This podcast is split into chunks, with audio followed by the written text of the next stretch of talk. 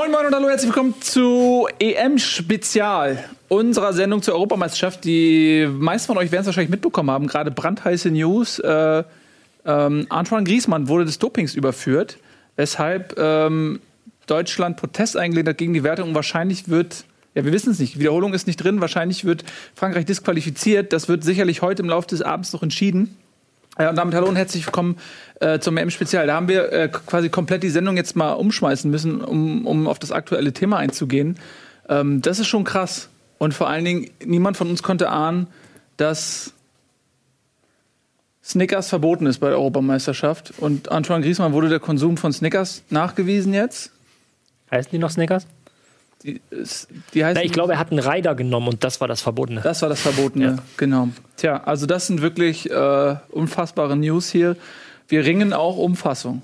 So, und damit zurück zur Realität, die ein bisschen trauriger ist als das, was ich gerade erzählt habe. Denn selbstverständlich äh, ist Deutschland gestern 0 zu 2 ausgeschieden gegen den Gastgeber Frankreich. Gerade der Emotionsmensch Tobias Escher war schwer davon zu überzeugen, heute an der Sendung teilzunehmen, weil er selbstverständlich ein menschliches Wrack ist. Äh, Ralf Gunnesch, der Mann, der Niederlagen gewohnt ist, hat das mit breitem Kreuz durchgestanden.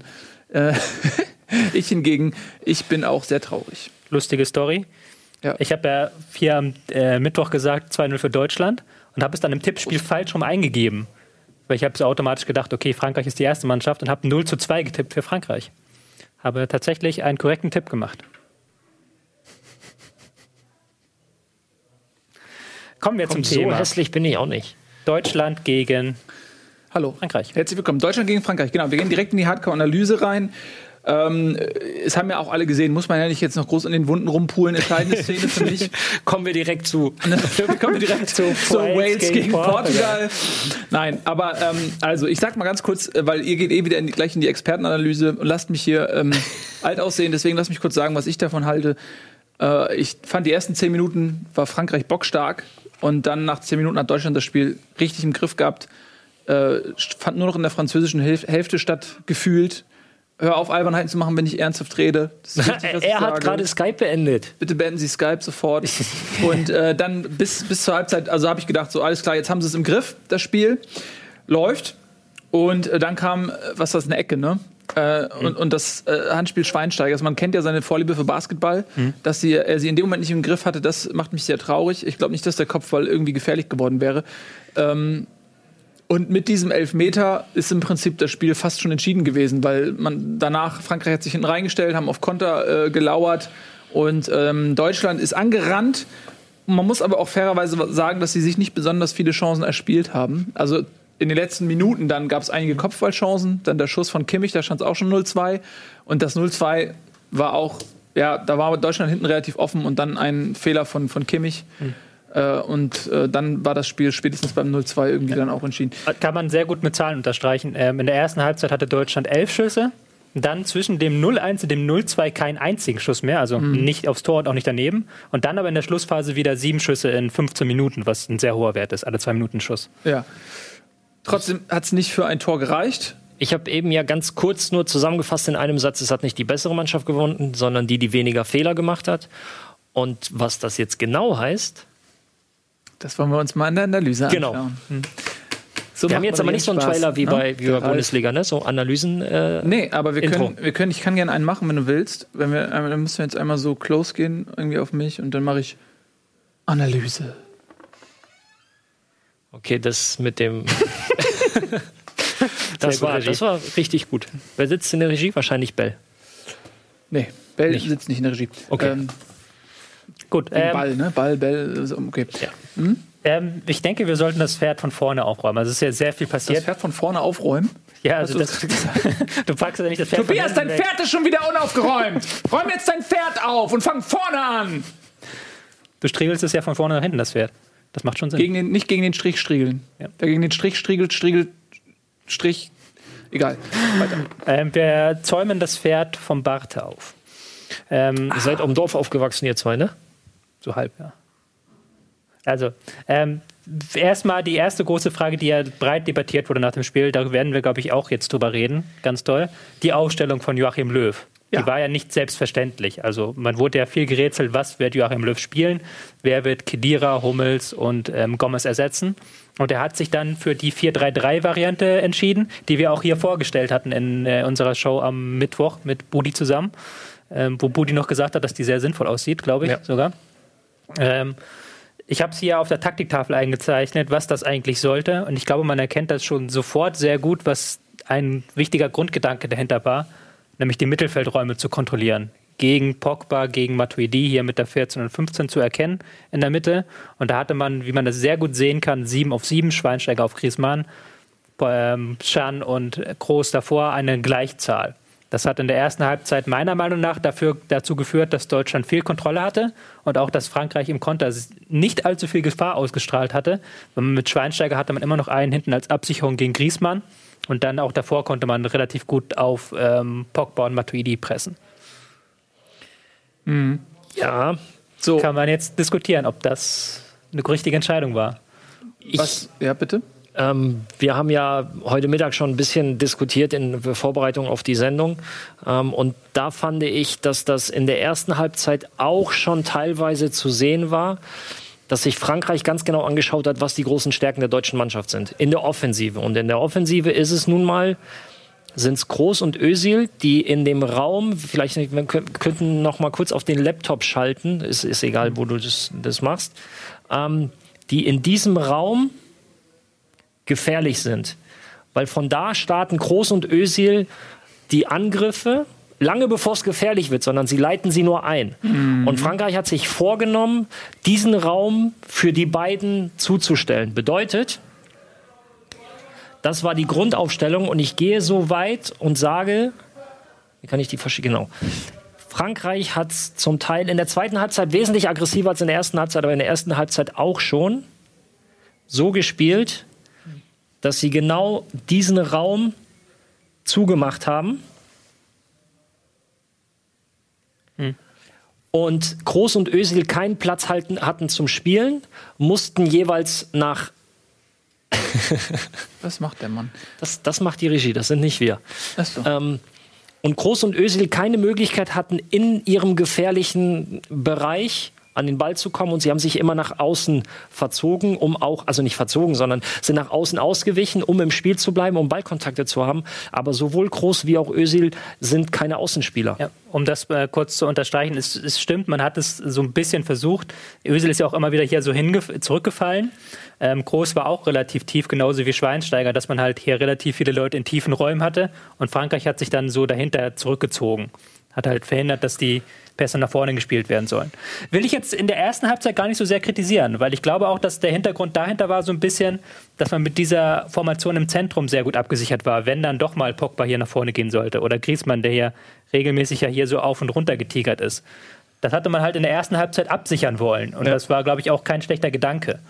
Also Krösil ist nicht so ins Spiel gekommen wie gewollt, aber dennoch muss man sagen, dass, äh, also jetzt aus meiner Sicht, Deutschland äh, 35 Minuten ähm, das klar dominante Team war. Man hat den Gastgeber, den Favorit bei den Buchmachern, ähm, in die eigene Hälfte getrieben sozusagen. Es gab bis auf diese eine Aktion der Fehler von Boateng äh, mit der Killergrätsche von Höwe, das gab es jetzt auch nicht wirklich brandgefährliche Kontersituationen. Also eigentlich muss man sagen, Frankreich hat in der ersten Halbzeit nicht ins Spiel gefunden. Oder nicht? Ja, richtig. Aber was hat, was ist daraus, ähm, also welches Kapital hat man schlagen können? Naja, ich meine, so ist es halt beim Fußball. Wenn da mal einer reinrutscht, es gab jetzt keine tausendprozentigen Chancen, aber es gab schon einige gefährliche Szenen auch ähm, äh, in ja. der ersten Halbzeit. Guck mal, die sind richtig äh, außer sich jetzt über dieses ja. unangenehme Ergebnis gestern. Ähm, wenn da mal einer reinrutscht oder so, dann sagen alle, ja, der Plan ist aufgegangen. Frankreich mhm. äh, hat überhaupt keinen Zugriff zum Spiel bekommen. Und nur, seien wir ehrlich, nur weil, weil Schweinsteiger da äh, Volleyball spielt, ähm, übrigens ein berechtigter Elfmeter, wie wir uns hier im Expertenkreis einig sind, ähm, äh, geht, kippt das Spieleprinzip. Ja. Aber wie gesagt, wenn das nicht passiert, dann, dann würde man sagen, oh, Löws Taktik hat funktioniert. Und ich finde auch übrigens, dass Emre Can ähm, in der ersten Halbzeit zumindest ein durchaus ansehnliches Spiel gemacht hat. Genau, aber da sind wir jetzt wieder an dem Punkt, ähm, diese vielbeschworenen Kleinigkeiten. Das, was die erste Halbzeit gelaufen ist, dieses, ähm, diese Dominanz, diese Kontrolle, dieses, ähm, man hat das Spiel im Griff, das ist die Basis, die du brauchst, um ein EM-Halbfinale zu gewinnen.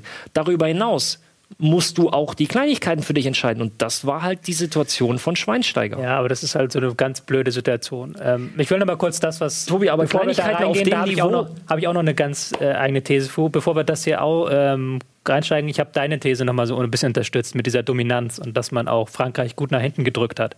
Ich habe ja noch eine Szene rausgemalt aus dem Spiel, ähm, wo man halt sehr gut sehen kann, was die Pläne beider Teams eigentlich waren. Ähm, man sieht hier sehr gut, wie wie Frankreich ähm, in diesem 4-4-2, in diesem komplett kompakten 4-4-2 komplett verschoben ist. Hier einmal Viererkette, Viererkette und dann die zwei davor. Wie sie komplett auf eine Seite verschieben und dadurch ja auch alle Passwege blockieren. Richtig. Was Deutschland aber mal wieder gut gemacht hat, ist, dass sie nicht auf dieser Seite geblieben sind, sondern dass sie dann immer das Spiel verlagert haben. Da habe ich mal eine Frage. Ja. So. Szene ähm, läuft hier gerade, äh, aber stell mal deine Frage rein. Ja, weil das, achso, genau, ich, in, in den laufenden äh, Prozess stelle ich meine Frage rein, weil das ist ja auch so ein Ding gewesen, das hast du ja auch äh, vor dem Italienspiel gesagt, mhm. dass ähm, äh, Deutschland diese ähm, Verlagerungsbälle sehr gut spielt, im Gegensatz zu Spanien zum ja. Beispiel, äh, weshalb sie eben nicht so ins Spiel gekommen sind gegen Italien. Und äh, da hast du natürlich mit Mats Hummels einen Spieler, der diese ähm, Diagonalbälle auch unglaublich präzise ja. und gut spielen kann, genau wie Boateng. Also es ist im Prinzip egal, welchen Innenverteidiger der Gegner presst, weil beide diesen Ball spielen können. Und in dem Moment, wo jetzt aber Hummels raus war und Hövedes, man hat am Anfang gesehen, er hat versucht, diese Bälle zu spielen, die kamen jetzt aber nicht so richtig präzise mhm. immer an, so dass Kimmich da äh, doch einige Male den nicht verwerten konnte. Mhm. Ähm, wie wichtig ist, ist der Faktor Hummels? Ähm, ich fand es in diesem Spiel tatsächlich gar nicht mal so wichtig, weil man hatte, ähm, Boateng hatte man von der halblinken auf die halbrechte Seite gezogen, hat man jetzt hier auch gesehen mit der 17 ähm, und dadurch hatte man auf der halbrechten Seite ähm, hier den Boateng und hier hatte man den Groß, der in diese Raum reingegangen ist und auch Schweinsteiger hat sich oft hier rüber bewegt. Das heißt, es gab auch auf der halblinken Seite Leute, die das spielen konnten. Mhm. Es war zeitweise, da hast du recht, ein bisschen zu ausrechenbar. Ähm, Belareti hat das auch, glaube ich, dann sehr gut erkannt und jetzt kommt der hundertste Flugball von Boateng auf Hector und irgendwann hatten die Franzosen dann auch raus, dass man dann auf Hector vielleicht mal rausschieben muss in der Situation. Mhm. Aber grundsätzlich haben sie es eigentlich gut gemacht und man hat es ja auch in dieser Szene gerade gesehen, wo sie halt dann tatsächlich den Gegner nach links gelockt haben und dann mit dieser schnellen Verlagerung Boateng und Özil freispielen konnten. Also man hat das dann halbwegs gut ab, abfangen können, fand ich. Natürlich mit Hummels wäre nochmal eine neue Qualität hinzugekommen, aber ich würde das jetzt nicht als den entscheidenden Faktor sehen. Gut. Dann eben nicht. Ich suche ja nur nach Ausreden, ja. um meine Hand zur Faust geballt gen Himmel ja. zu schleudern. Aber hier, damit ich nicht die ganze Arbeit umsonst gemacht habe mit dieser schönen Szene, man hat es ja auch, ja. ähm, gerade als sie durchgelaufen ist, sehr gut erkennen können, wie halt ähm, Frankreich darauf reagiert und wie kompakt die waren. waren. Da war ja ähm, Ralf wieder mal ganz begeistert von dieser Verschiebearbeit. Aber auch wie Deutschland dann, indem sie einfach mal jetzt hier schnell spielen, Boateng auf Özil und dann von diesem Moment an war es ein Kontaktfußball. Özil auf Kimmich und der lädt, lässt den Ball sofort weiter und Schan startet in den Raum. Und diese Läufe in die Tiefe, das ist halt das Entscheidende, wenn du gegen so eine Defensive spielst, dass du einerseits den Raum öffnest mit Verlagerung, aber dann auch sofort den Weg in die Tiefe suchst. Ja. Und das hat dann meiner Meinung nach nach der Pause nicht mehr gestimmt. Genau, nach der Pause, das war dieses 1 zu 0, das lag dann wirklich ähm, über dem Spielfeld wie ein lähmender Schleier. Und ähm, trotzdem bin ich der Meinung, erste Halbzeit, äh, denke ich, hat Deutschland ein sehr gutes Spiel gemacht. Ähm, aus Reihen des DFB kam ja auch, es war das beste Spiel aus deren Sicht äh, im Turnier der deutschen Mannschaft. Und ich muss auch sagen, im, im, jede Mannschaft hat natürlich Verletzte. Frankreich ist zumindest in Bestbesetzung angetreten. Aber wenn man mal bedenkt, wer da auch alles gefehlt hat, äh, einen Hummels, einen Gomez, äh, Kedira, äh, vorm Turnier Gündogan, Reus und so weiter und so fort, finde ich, äh, dass zumindest die erste Halbzeit Deutschland ein sehr, sehr gutes Spiel gemacht hat. Man kann den Jungs überhaupt nichts vorwerfen. Ähm, ist zumindest meine, meine subjektive äh, Meinung. Und wenn da vorne mal einer reinrutscht, du hast ja eben die Szene gerade gezeigt mit Emre Can, wenn, wenn der Ball präziser kommt und Müller in Topform ist, mhm. dann, dann redet ja. man heute über was ganz anderes. Ähm, die Szene sah dann im Endeffekt auch ungefährlicher aus, als sie war, weil Hummels den ganz komischen Namen, also Hummels, Hummels hat dann den reingegrätscht, er hätte eigentlich noch vorlegen Cham, können. Äh, Emre Can. Nee, Hummel, äh, äh, Müller hat ja am Ende Müller. die Chance gehabt mit 13. Achso, das, das war ja, diese Szene ja. aus der 13. Minute. Ja. Und das gab mehrere so Szenen, wo Deutschland irgendwie so ganz komische Schüsse hatte, wo sie eigentlich besser hätten schießen können, meiner Meinung nach. Einfach, da sieht man halt auch, und das macht es halt auch dann nicht einfacher. Wenn du dann natürlich vorne mit äh, drei Leute hast, Draxler, äh, Müller und ähm, Özil, und Müller der Einzige ist, der halt in Tornähe geht und halt dann sowas von außer Form ist, dann kannst du halt auch dieses Flügelspiel ganz schlecht auflösen. Ja, lass uns mal darüber sprechen, über Müller. Ja, da haben alle gesagt, so ja, der ist außer Form, aber ist natürlich jetzt nicht so schlimm gewesen, weil man die Spiele trotzdem gewonnen hat. Ähm, gestern ist, ist schon aber auch deutlich geworden, dass jemand fehlt, der die Tore dann einfach macht, oder? Ja, ich, ich möchte nochmal zu meiner Frage eben zurück, als ich dich gefragt habe, Dominanz, schön und gut, Spielkontrolle, aber was ist dabei rumgekommen? Einmal musste der Torwart wirklich aktiv eingreifen. Wo in er rechts in der ersten Halbzeit. Das stimmt, ja.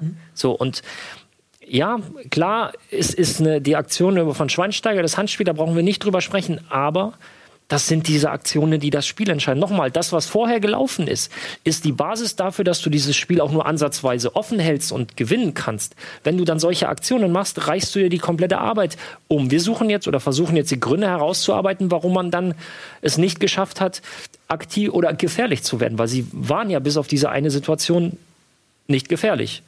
Und von, von Dominanz und von Ballbesitz, Nein, Nils, ich mein, das weißt du auch, kannst du dir nichts kaufen. Ich als jemand, der, der persönlich sehr viel Ballbesitzfußball spielt, weiß selbstverständlich, dass man sich dafür nicht viel kaufen kann. Aber ähm, nochmal. Und es hat Gründe gehabt, ganz kurz, ja. bevor du zu Ende sprichst, es hat Gründe gehabt, da kommen wir jetzt gleich nochmal dazu, weil in der zweiten Halbzeit war es wesentlich extremer.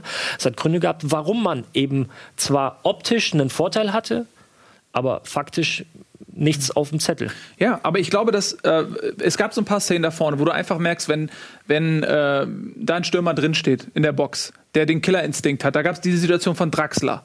Aber dann gehen wir ja fast schon einen Schritt zurück, Kaderzusammenstellung. Ja, können wir gerne machen. Aber was ich meine ist, wir, wir reden jetzt ja nur von dem letzten äh, äh, Anspielspieler. Also ich, ich weiß nicht, du kannst den jetzt auch nicht aus, dem, aus der Gesamtformation rauslösen und einfach sagen, wenn dann, weil der ja. würde vielleicht am Kombinationsspiel auf eine andere Art und Weise mhm. dann auch nicht teilnehmen können, ja. was das Ganze wieder zunichte macht. Aber was ich damit sagen will, ist, wenn du zum Beispiel, wenn, wenn, wenn die ein bisschen mehr äh, Killerinstinkt vom Tor hätten, also die, die Szene, als, der, als Draxler der Ball wegspringt, weil er einfach gar nicht so diesen gewohnt ist, im Strafraum in der Box zu stehen und, und einfach nur, was ist ich, zack. Oder äh, die, die, Nummer da mit Müller und so weiter. Also wenn, wenn, wenn er sich dazu entscheidet, entweder er haut ihn ins Tor oder er legt ihn quer an den langen Pfosten, wo dann ja auch zwei deutsche Spieler irgendwie, ne, wenn, wenn das ein bisschen besser greift und das, das sind dann ja, ist ja nur dann der, der allerletzte in der Kette der Kombination, der fehlt. Und ähm, ja. Ja, du hast recht, natürlich, klar, ähm, da hat vorne ein Spieler gefehlt, auch um auch ähm, Tiefe reinzubringen ins Spiel. Aber es ist halt schwierig, das so aufzulösen ähm, und das dann so einfach zu sagen, wenn da einer gewesen wäre. Weil was ja auch ein sehr wichtiger Faktor ist, der so vergessen wird, ist, dass Frankreich auch keine Chancen hatte. Und Frankreich ist eines der besten Konterteams dieser EM. Alleine, wenn man geguckt hat, wie Griezmann, wie intelligent er sich bewegt hat nach Ballgewinn und sich immer angeboten hat. Und Deutschland hat das gut kontrollieren können. Und wenn halt dieses Handspiel nicht ist, dann sagst du der ersten Halbzeit, du hast ein Auswärtsspiel und hast ein gutes Spiel gemacht. Ja, und kontrollierst ja. den Gegner genau. komplett weg. Ja. So viel aber zum Thema, die, die Mannschaft hat gewonnen, die die Fehler des Gegners ausgenutzt hat. Und Deutschland hat im Vergleich zu Frankreich größere oder schlimmere, gravierende Fehler gemacht und Frankreich hat sie genutzt. Ja. Wisst, und äh, da jetzt nochmal so Kaderzusammenstellung, ne? Mhm. Ähm, ist ja alles konjunktiv, weil wir würden da nicht drüber reden, wenn das geklappt hätte, würden wir jetzt überhaupt nicht drüber reden. Aber wir haben ja auch vorm Turnier und so weiter gesagt, warum nicht mal zum Beispiel einen Erik Meyer mitnehmen? Einfach als, nee, pass auf, und jetzt, das haben wir nicht einfach nur dahergeschwatzt, äh, nicht Erik Meyer, Entschuldigung, Alex Meyer. Natürlich nicht Erik Meyer. Ich war gerade schon so, okay, klar, du, ble du, bleibst gerade extrem ernst dafür, dass das nein, nein, echt ein schlechter Witz ja, war. Nee, ist doch klar, was ich meine. Weil, und ich finde, das hat man dann am Ende gesehen, als man in dieser Situation war, ein Tor erzielen zu müssen, man hatte ja oft den Ball auf Kimmich und auf Hector, aber man hat einfach keine äh, Präsenz im Strafraum gehabt äh, gegen die Innenverteidiger. Wenn du dann den Meier drin hast und einen Zielspieler hast, der einfach unfassbar kopfballstark ist, der im Strafraum, wenn der an den Ball kommt, brandgefährlich ist, der einen sehr guten Abschluss hat, der muss nicht mehr laufen. Der, das ist nicht sein Job, äh, zehn Kilometer in der Halbzeit zu fressen. Das ist nicht sein Job, äh, am Kombinationsspiel filigran teilzunehmen. Es ist nur sein Job, in der Box zu stehen und die Bälle zu verwerten, die da reinfliegen. Und so ein Spieler hat in meinen Augen gefehlt, weil ja, da steht dann am Ende, steht da ein Müller außer Form, da steht ein Götze, da steht vielleicht ein Draxler, ein Özil oder whatever, wer da reingeht. Aber es ist niemand, der so einen Ball verwertet. Aber, aber wusstest du nach dieser Bundesliga-Saison, dass, dass Thomas Müller außer Form ist? Nein, aber es sind 23 Spieler im Kader. Ja, es sind eine Menge sagen, Leute dabei, die kein, Ja, aber die werden, es sind eine Menge Leute dabei, die nie eine Rolle spielen. Ich meine, wir hatten jetzt ein paar Verletzte und trotzdem äh, sind da Spieler, wo du sagst, okay, die sind, die sind eher so zum Erfahrungssam Erfahrungssammeln dabei oder so. Ja, aber wen hättest du denn mitnehmen wollen? Alex Meyer hat die Saison nicht gespielt, ist ja auch komplett außer Form gewesen, weil er verletzt war. Ja, äh, Sandro Wagner, den haben wir in der Bundesliga tausendmal erklärt, der macht seinen Camper-Trick. Den, den kannst du da nicht nehmen. Lasogga hat auch kaum gespielt diese Saison. Stefan Kiesling ist auch nicht in Form. Also es ist jetzt ja nicht so, dass da ein Riesenhaufen da gewesen das wäre. Das stimmt, okay, es stimmt ein Stück weit, aber äh, ich glaube, dass der dass Jogi Löw das selbst dann nicht in Betracht gezogen hätte, wenn jetzt ein Alex Meyer äh, in, äh, in, Form und fit gewesen wäre. Ich meine, er war am Ende der Saison, glaube ich, ich meine, er, war, er hätte.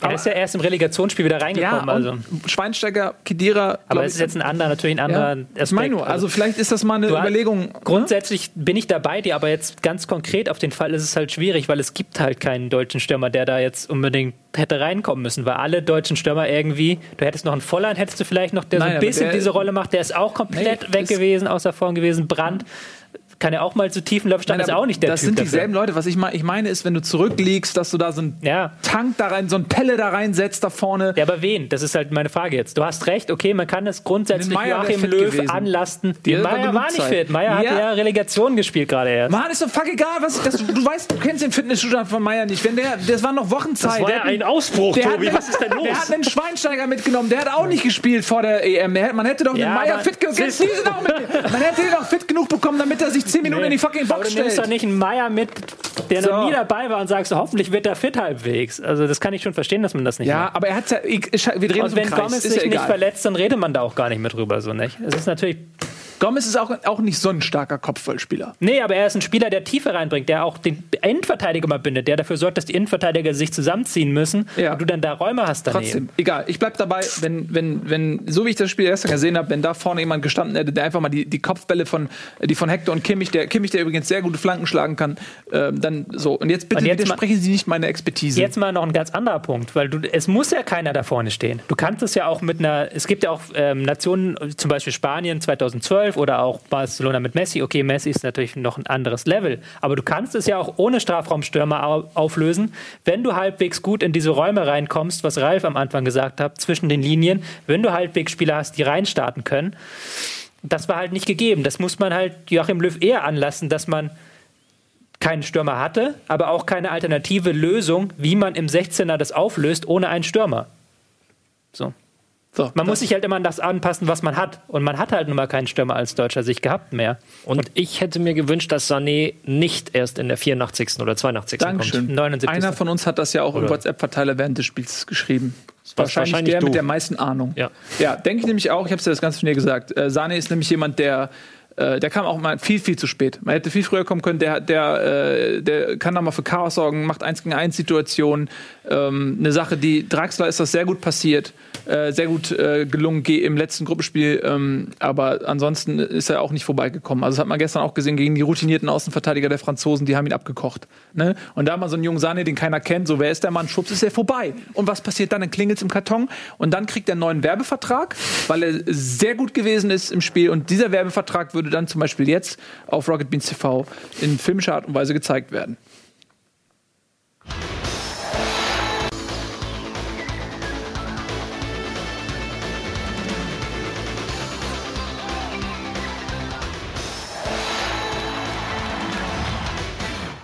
Moin Moin und hallo, herzlich willkommen zurück. Die Europameisterschaft zu Gast bei den Bohnen, der einzige Ort in Deutschland, wo sie noch zu Gast sein darf. Wir haben gerade ausführlich über die erste Halbzeit gesprochen. Jetzt sprechen wir äh, über die zweite Halbzeit, die noch mehr wehtut. Ähm, sie ist eigentlich ein einziges Wühlen in den Herzkammern. Und äh, das müssen wir aber hinter uns bringen. Selbstverständlich sprechen wir auch noch über Portugal Wales und auch einen kleinen Vorausblick über das Finale. Aber das tut alles zu sehr weh, als dass man das, also es ist alles zu viel zu schlimm. So, ihr beiden, ähm, lass uns noch über die zweite Halbzeit sprechen. Was ist da geschehen? Ähm, warum konnte Deutschland in der zweiten Halbzeit nicht genug Chancen erspielen? Warum hat man das zweite Tor bekommen? Was ist da passiert? Ja, das zweite Tor hat man durch einen individuellen Fehler bekommen. Richtig. Ähm, ich glaube, Ralf, du wolltest noch auf jeden Fall Kimmich verteidigen, was ich, ich auch machen würde. Ich glaube, das wollen wir alle. Natürlich war Kimmich derjenige, der den Ball da verloren hat, aber muss er da überhaupt angespielt werden, so quer im 16er, wo er schon ansatzweise Druck hat von zwei Leuten? Ähm, und du hast es eben in der Pause kurz gesagt, und da, das unterschreiben wir beide, Kimmich definitiv eine positive Erscheinung dieser EM. Ja, Kimmich ist für mich. Also ähm, da jetzt ganz kurz die, die, die, die irgendeine Berechtigung absprechen, ist völlig nee. falsch. Also ich, ich finde, also Kimmich ist für mich die Entdeckung der EM. Ähm, Und zwar nicht, weil er ein gutes Spiel gegen Nordirland gemacht hat und danach gefeiert wurde wie der Messias der rechten Seite. Äh, und danach, äh, er hat da ja durchaus auch Fehler gehabt, ja. Aber das ist ein junger Kerl, der hat diese Position im Verein nicht gespielt.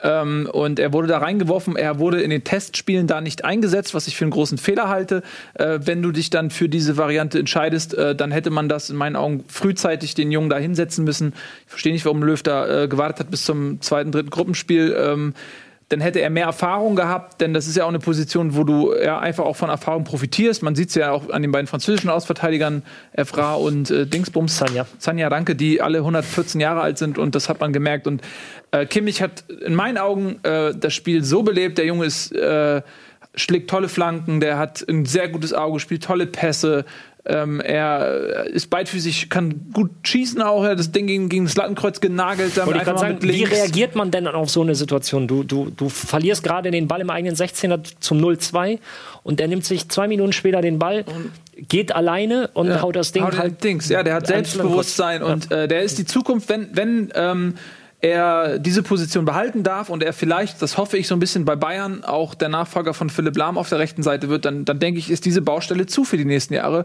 Mhm. Ähm, weil, ja, ich, ich finde, der hat das super gemacht und er hat seine ein, zwei Fehler gehabt. Leider gegen Frankreich war das entscheidend, ja. aber der ist für mich die Zukunft gesagt, auf der Position. Kann man ihm, hat gesprochen. Ob jetzt rechts oder auch im Zentrum, was ihm, denke ich, auch liegt. Das ja, aber wir, wir haben so viele Zentrumsspieler. Überleg mal, also ist doch so. Ja, Oder? müssen wir mal sehen, wie es weitergeht. Auf jeden Fall, ich würde es ihm auch nicht ankreiden, den Fehler. Darf er nicht angespielt werden. Es war halt, das darf sich nachher nicht so abkochen. Also, Mustafi darf sich nicht so abkochen lassen und Neuer darf ich gerade sagen, so es war halt ja. eine Aneinanderreihung. Es geht los mit dem Pass.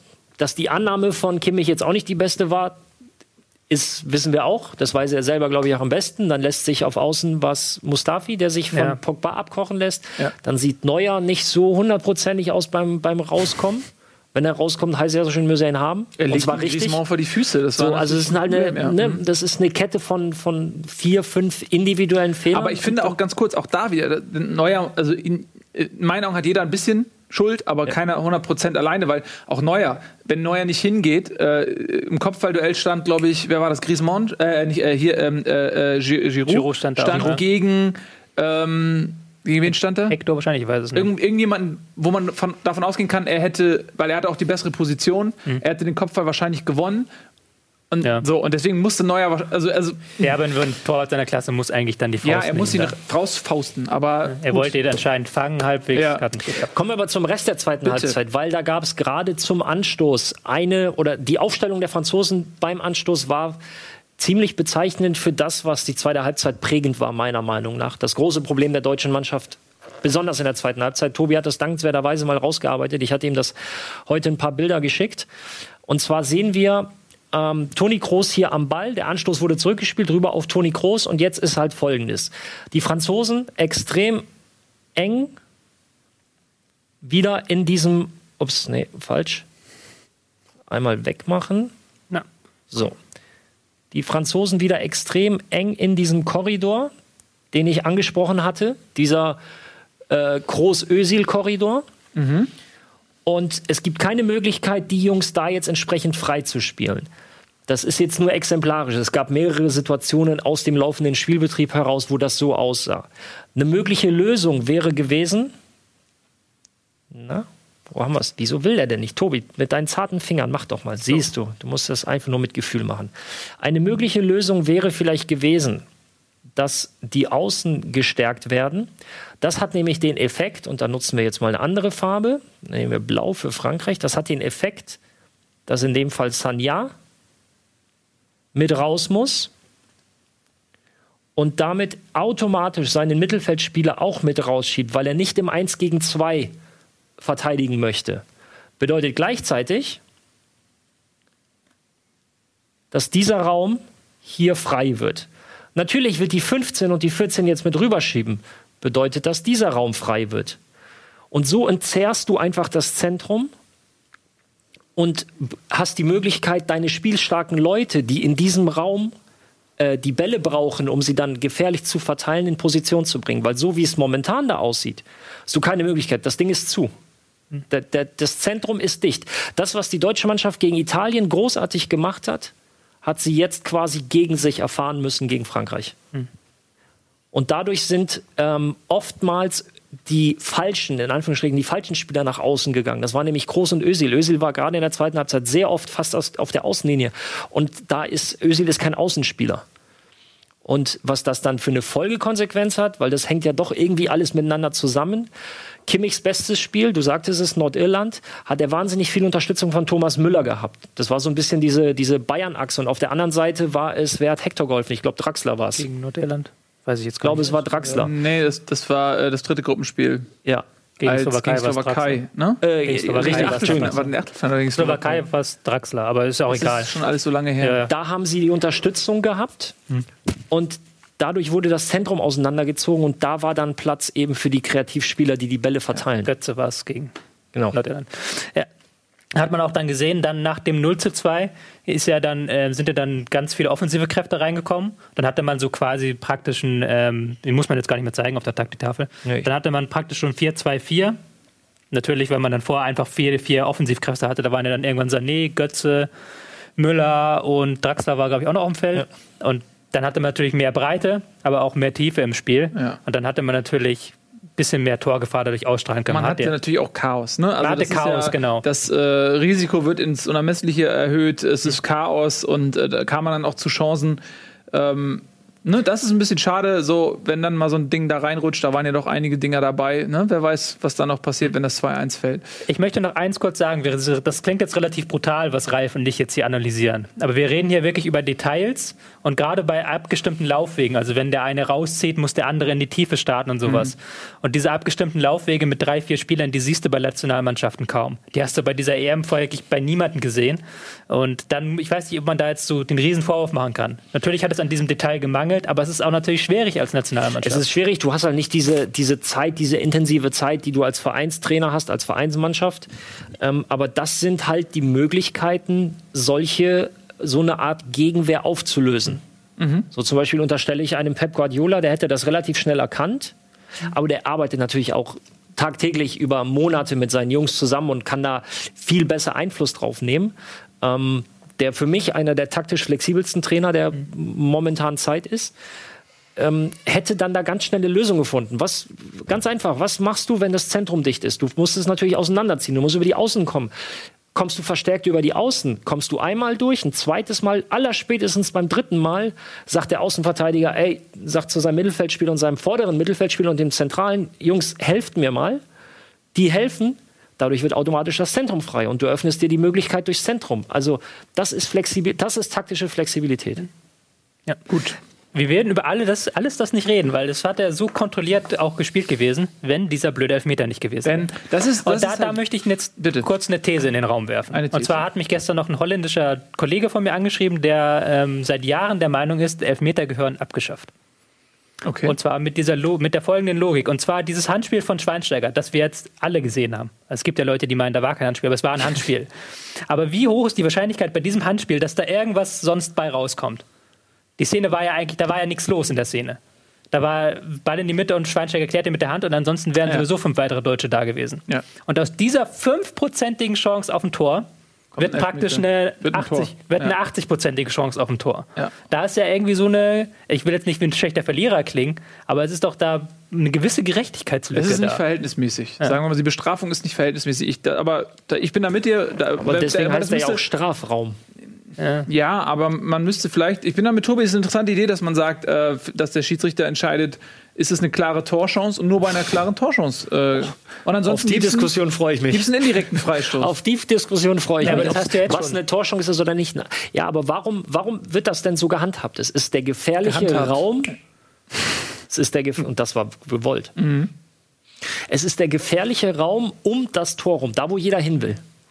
Das heißt, da zählt halt alles doppelt. Ja, aber das ist halt ich. aber jetzt kommen wir ganz ja. jetzt kommen wir natürlich zu den Basics der Fußballregeln. Ja, ist auch egal. Das ist jetzt ja eh. ach, wir wollen ja einfach nur irgendwie. Vielleicht gibt es ja da draußen irgendeine Paralleldimension, in der das äh, so ist und dann äh, hat Deutschland jetzt gewonnen. Deutschland ja. ist äh, herzlich willkommen also den, zur Paralleldimension.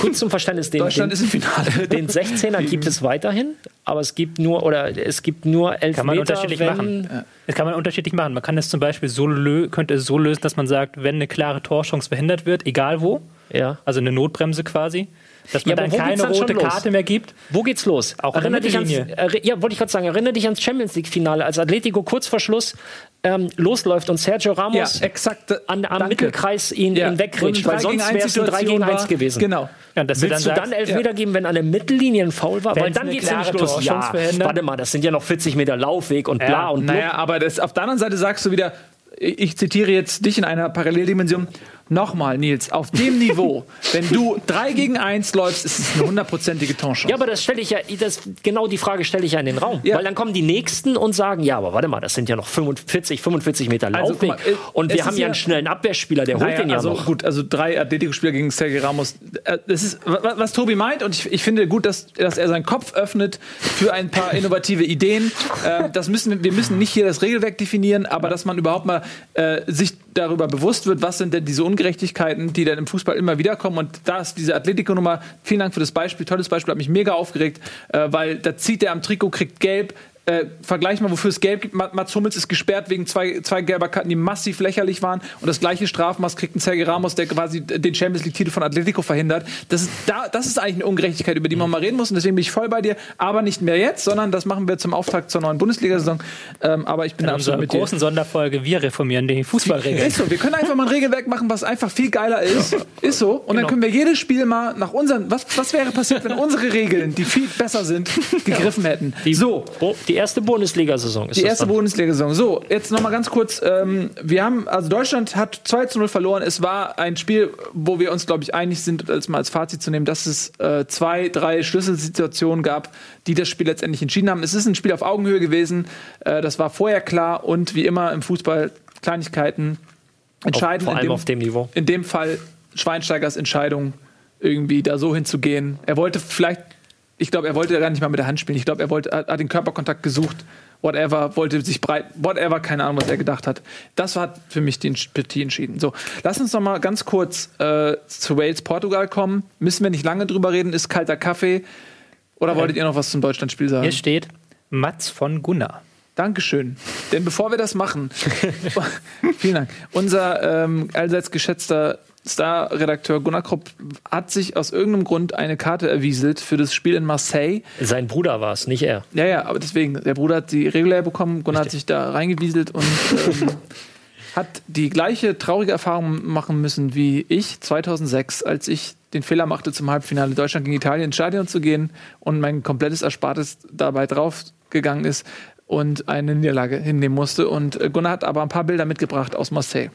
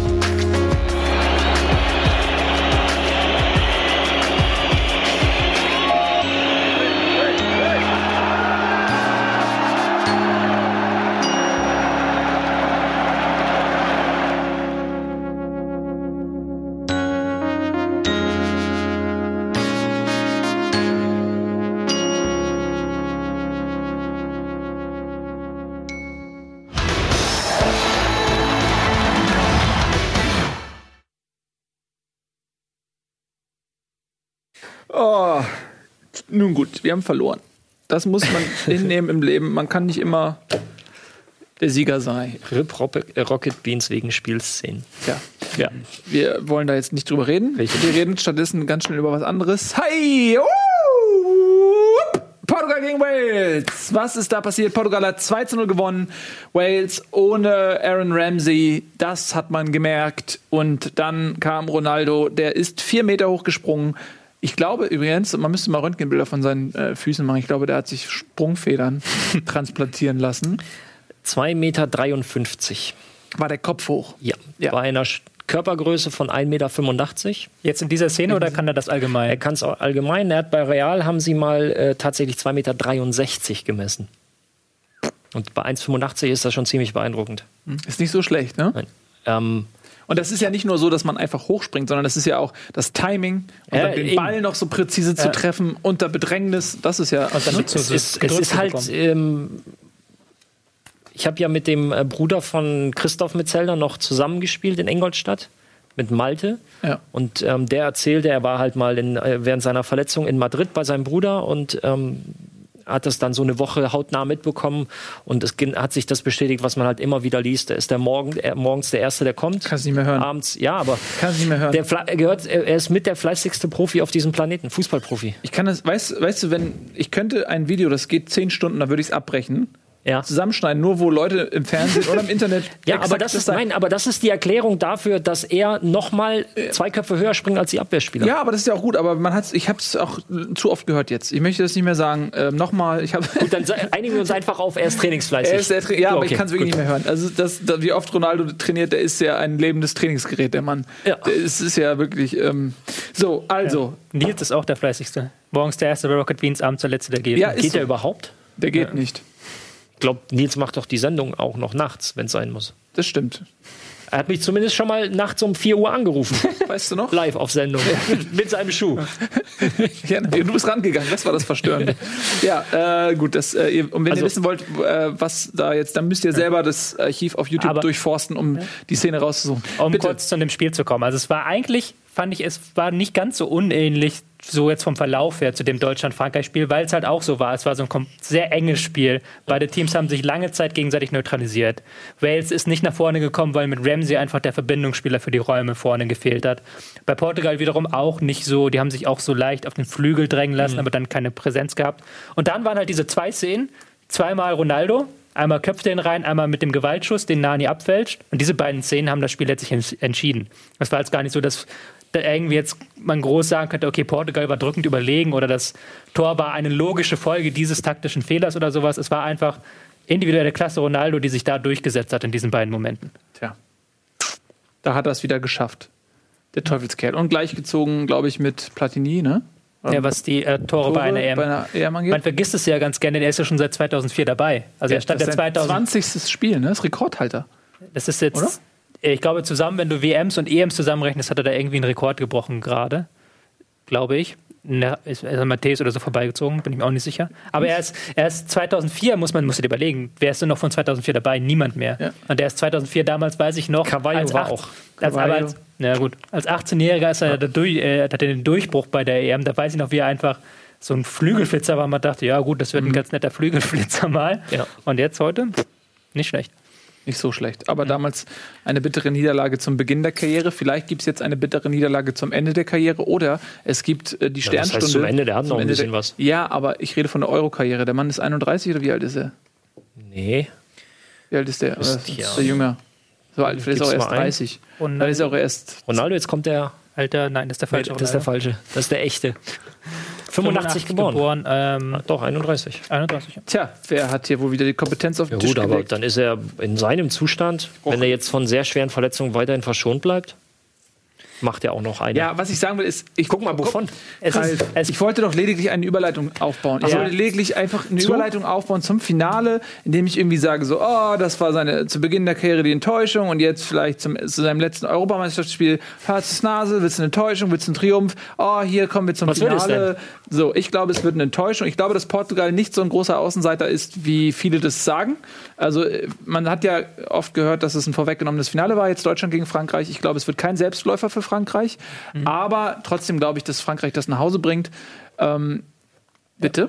Ja, ähm, was ein bisschen mir Fragen stellt vor dem Spiel, es wird ein anderes Spiel. Also Frankreich kann sich jetzt nicht hinten reinziehen in diesem 4-4-2 und sich darauf verlassen, dass Portugal das Spiel macht. Das haben wir in den letzten Spielen gesehen, das funktioniert nicht, das macht Portugal nicht.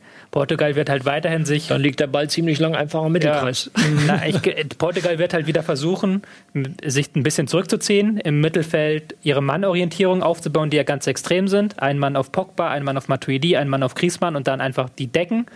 Und dann muss sich Frankreich ein bisschen was einfallen lassen, wie sie trotzdem in diese sehr wichtigen Mittelfeldräume für sie kommen. Ich kann mir sehr gut vorstellen, dass das ein sehr, sehr zähes Ding wird. Frankreich hat ja auch in der Vorrunde durchaus äh, zähe Spiele mhm. hingelegt. Es ist ja nicht immer so, dass die Mannschaften einen Gefallen mhm. äh, bekommt, dass so wie Deutschland irgendwie, ne, die das Spiel dann machen, wenn Frankreich dann selber in der Pflicht ist, das Spiel zu machen, dann sieht man auch wieder ein anderes Match, ja. Sieht ich persönlich tippe aber auch eher auf Frankreich, weil Frankreich hat sich wirklich von Spiel zu Spiel gesteigert. Und auch wenn das jetzt spielerisch gegen Deutschland nicht so überragend war mit Feuerwerk und allem, aber ich fand es halt spieltaktisch. Du hast es eben ein bisschen ins Lächerliche gezogen, aber ich finde, nee, du warst das. Ich finde es, ich, ich fand es äh, sehr beeindruckend einfach, wie konsequent und wie diszipliniert Frankreich das gespielt hat. Und das haben sie im Laufe des Turniers auch immer mehr verbessert. Ja, das stimmt, aber ich weiß nicht, wie weit du damit kommst gegen Portugal. Das werden wir sehen, weil Portugal kann halt wirklich Arschloch verteidigen. Ja, und wenn Portugal, Denen ist das scheißegal. Und wenn Frankreich dann, dann wieder zu diszipliniert spielt mit ähm, wenn Pogba und Matuidi wie jetzt im Spiel gegen Deutschland gar nicht aufrücken, ja. dann hast du, dann kommst du da nicht vorbei an diesem Mittelfeld. Dann deckt dich Portugal aus dem Spiel raus.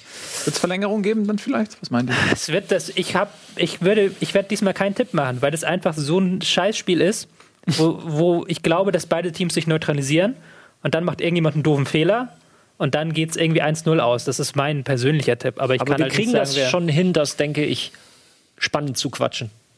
ja, das stimmt. Ja, ja ich glaube auch, dass es, dass es recht spannend wird. Es sei denn, äh, Frankreich schießt ein frühes Tor, dann denke ich, ist die Nummer durch. Aber ähm, wenn Portugal es schafft, ähm, eine Stabilität ins Spiel zu bringen, gut zu verteidigen, Frankreich davon abzubringen, äh, viele Torchancen zu kreieren, dann glaube ich, äh, kann sich das durchaus ziehen. Und mal so rein, so von der Story her, die die EM schreibt, wäre es natürlich schon ähm, Frankreich zu gönnen. Ja, also als Gastgeber, äh, als ein Land, was auch vor der Europameisterschaft durchaus schicksalsgebeutelt war. Ähm, auf der anderen Seite wiederum würde es auch zu dieser Euro passen, wenn Portugal gewinnt, denn die haben äh, in den ersten fünf Spielen nicht ein Spiel nach 90 Minuten gewonnen. Ähm, und wenn die dann am Ende den Pokal nach oben halten, dann ist es auch so ein bisschen. Ne? Ja. Was ein bisschen doof sein könnte für Frankreich. Das, was wir vorhin analysiert hatten, dass ähm, man sie vielleicht rauslocken könnte oder dann vielleicht rücken die Mittelfeldspieler nicht ganz so raus und Frankreich kriegt eine Flanke, äh, Portugal kriegt eine Flanke geschlagen. Und da ist natürlich äh, Portugal gefährlicher als Deutschland. Also wenn dann Cristiano Ronaldo mal einen Ball bekommt, mhm. das könnte ich mir auch vorstellen, dass das eine Szene ist, die entscheidend sein könnte. Aber ja. grundsätzlich bin ich auch bei dir. Und ja, da bin ich jetzt von Portugals Seite halt aus halt überlegt, wir spielen keinen schönen, aber wir spielen erfolgreichen ja, Fußball. aber ich hoffe schon ein bisschen, dass das nicht ganz so durchkommt. Sie haben halt in der Vorrunde du meinst so wie äh, Griechenland 2004. Ja, es ist ja eigentlich noch, es ist noch das wär, aber das wäre auch es so schön, ne? Aber es ist, Griechenland 2004 ist was anderes. Bitte, bitte. Ja. Weil Griechenland 2004, die hatten wirklich, die haben Charisteas vorne drin gehabt. Also mein Gott, komm. Und die haben jetzt, Portugal hat Nani, Charisma, Ronaldo. Es ist ja. ein Unterschied. Und die Portugal. Also sie haben theoretisch Leute, die können. Sie könnten theoretisch anders spielen, okay. aber sie wollen es nicht. Und dann bin ich halt persönlich auch, da bin ich dann nicht mehr ganz neutral und dann sage ich dann, okay, dann gönnen wir es den Franzosen, die mindest, zumindest gegen Island und in Teilen gegen Deutschland mal Brillanz haben aufblitzen lassen. Ja. Aber grundsätzlich ist es ein Finale, das zu dieser EM passt. Man muss es ja. halt sagen. Das, das, das, ist das Finale, was diese Euro verdient. Aber ähm, auf der anderen Seite wäre es immer wieder bei der Story zu bleiben. Denn letztendlich geht es ja darum, äh, wenn jetzt Portugal damals zu Hause gegen ein Griechenland, das so destruktiv gespielt hat, verliert und jetzt quasi selber wie Griechenland spielt und dann ähm, Frankreich, was zu Hause spielt, den Titel abnimmt, dann hätte das eine schöne Parallele, denke ich. Ich finde aber mit der ganz klar falschen Message für den Fußball, ähm, denn irgendwie sollte das ja nicht ständig belohnt werden, oder? Ja. Hm? Ich, es geht in erster Linie im Fußball nun mal um Erfolg. Ja, da reift der ganze Profi wieder mal. Ja, aber. Aber wir haben noch ein bisschen Zeit. Ja. Wir fliegen ja so ein bisschen orientierungslos durch, durch die doch, Sendung. Wir haben noch. Wir haben noch ein bisschen Zeit. Dann lass uns doch noch mal ein bisschen. Ach, ich mach's mir mal bequem. Ähm, ich bin auch gespannt auf Pepe, der sich ja bis jetzt richtig benommen hat. Was ist mit ja. dem los? Ist er eingenordet worden oder ist er eingefangen worden? Er ist ja auch eigentlich gar nicht so. Er wird das ein bisschen immer übertrieben. Er hat eine der geringsten Foulquoten, die es so gibt. Entschuldige mal, da gibt es dieses eine Video, wo er den Typ zusammentritt auf dem Feld. Ja, ja, ja gut, ja. Er, ist, er, ist, er, hat immer seine Aussetzer. So, Und das nicht nur einmal. So. Aber er ist grundsätzlich ja. einer der besten Zweikämpfer, die es in dem Spiel Also rein fußballerisch. Er hat halt immer seine Aussetzer. Er hat, glaube ich, es gibt keinen Spieler auf der Welt, der so eine hohe, hohe gelbe und rote Kartenquote pro Foul hat. Einfach weil, wenn er mal zuhaut, dann aber richtig. Ja, aber er aber, ist schon ein bisschen durchgeknallt. Ähm, ja, aber Peter ist immer. Ich werde ihn, werd ihn in die ähm, EM, M11, meine EMF wählen, jetzt in diesem, ähm, nach diesem Turnier, weil er einfach großartig Zweikampf ja, absolut, Werte hat, absolut. großartig dahinten verteidigt und ja, aber seine Schauspieleinlagen und das, was er dann auch mit dem Gegner macht. Aber so. Ja, äh, ich denke nämlich auch, der ist ein bisschen durchknallt. Und Schauspieleinlagen, wir sind wieder beim Champions League Finale, ne? Diesen hier. Guckt da. Ah! Ja, da bin ich, da bin ich, bin da kein Freund von. Bei einem Twitter-Fan, ich habe getwittert, ich finde, dass niemand so gut äh, eine Rolle je verstanden hat wie Cersei aus Game of Thrones. Da hat mir jemand geantwortet, doch, PP ab der 86. Minute bei einer Führung. Ja, das stimmt. Das ist halt auch wahr. Auch Lass uns noch mal ein bisschen kurz über die Euro allgemein reden, bevor wir dann ja, äh, das Zum Orakel kommen. Bitte? Zum Orakel kommen? EM-Orakel, Mats steht auf dem Zettel. Gut, dann machen wir das noch. Ey, Tobi, du bist heute echt so richtig strukturiert und so. Ich mag das. Also für mich bist du auch in der Top 11. Ich glaube, er hat die auch geschrieben. Hat er? Ja. Nein. Stimmt, Mate, Tobias Escher. Das geht als zweites Buch durch. So, äh, wir schauen uns mal unser Orakel an. Ähm, das hat ja bisher noch nie daneben gelegen. Also bisher fehlerlos. Ich hoffe, ihr habt alle euer Geld diesem Orakel anvertraut. Dann seid ihr jetzt sehr reich. Ähm, schauen wir mal, was das Orakel zum Finale zu sagen hat.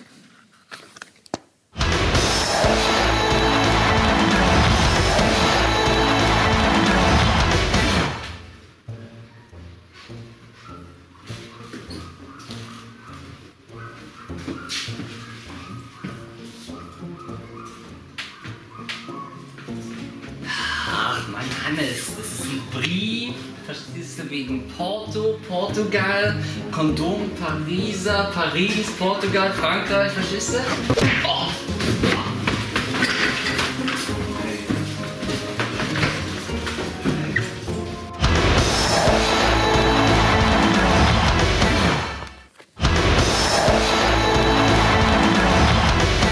Komm, einmal noch, einmal noch. Weil es so schön ist, einmal noch.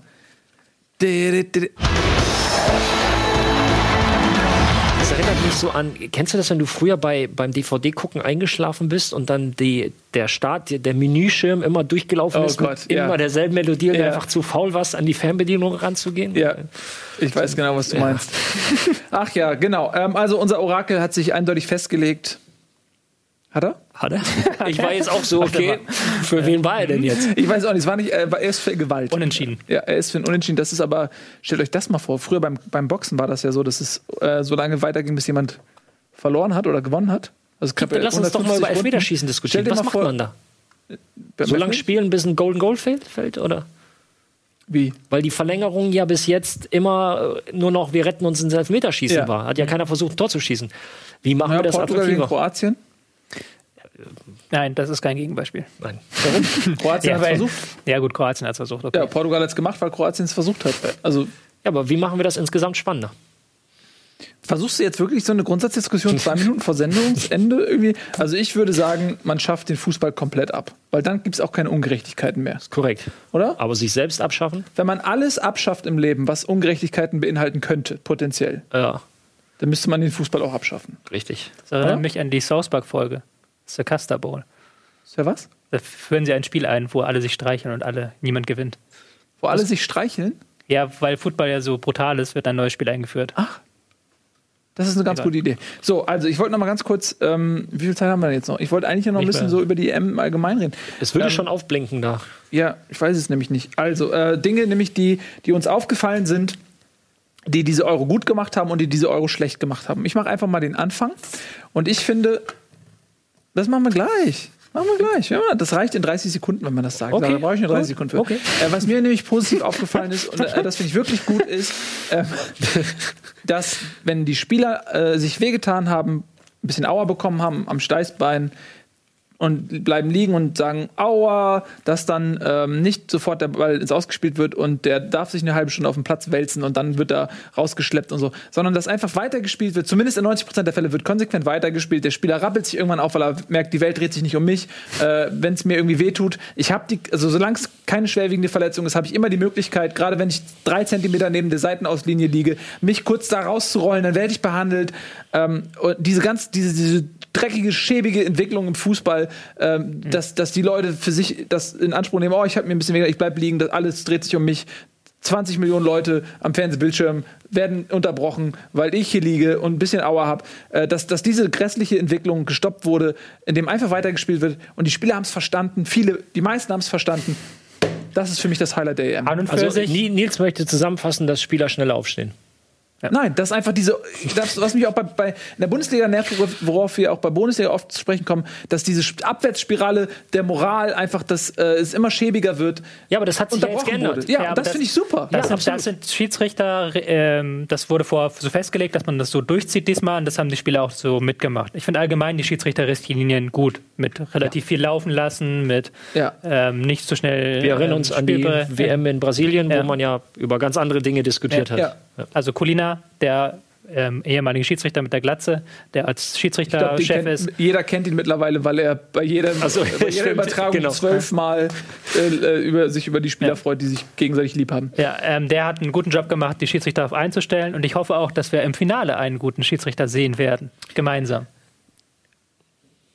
Das ist nämlich jetzt die Überleitung gewesen. Das war jetzt der Ball zu mir und ich verwandle den, denn am Sonntag ist ja das Finale und wir haben einen Leckerbissen für euch. Ähm, unsere beiden Experten von Weltformat, Tobias Escher und Ralf Gunesch, werden äh, zusammen mit einer nicht näher bekannten Bande an Mitzuschauern das EM-Finale live verfolgen und wir werden das Ganze wie auch schon beim letzten Bundesligaspieltag äh, übertragen. Leider nicht das Spiel, aber doch die Reaktion und den Talk und die taktischen Live-Analysen gibt es bei uns. Ähm, 20.15 Uhr ist Beginn angesetzt ist bis 23.15 Uhr, aber wenn es eine Verlängerung gibt, Elfmeterschießen gibt und so weiter, dann wird das selbstverständlich bei uns spontan verlängert.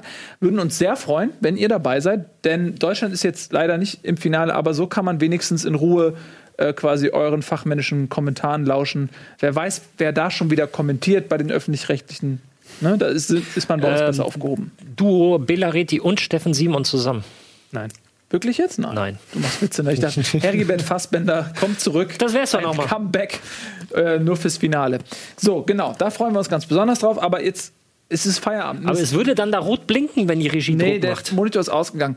Ähm, wir sind hier, wir tappen völlig im Dunkeln. Ich moderiere jetzt einfach ab. Vielen lieben Dank fürs Zusehen. äh, wie gesagt, freuen uns sehr, wenn ihr am Sonntag wieder dabei seid. Und dann überlegt ihr euch beide auch nochmal, weil jetzt habe ich mein Highlight der EM gesagt. Äh, eure beiden fehlen noch. Das kommt dann am Sonntag. Ich glaube, wir haben am Montag noch eine Sendung, oder? Am Ja, Montag noch Am eine Montag Sendung. haben wir auch noch eine. Ah, ne? Das wird doch supi. Also, vielen Dank fürs Zusehen. Macht's gut. Tschüss und auf Wiedersehen.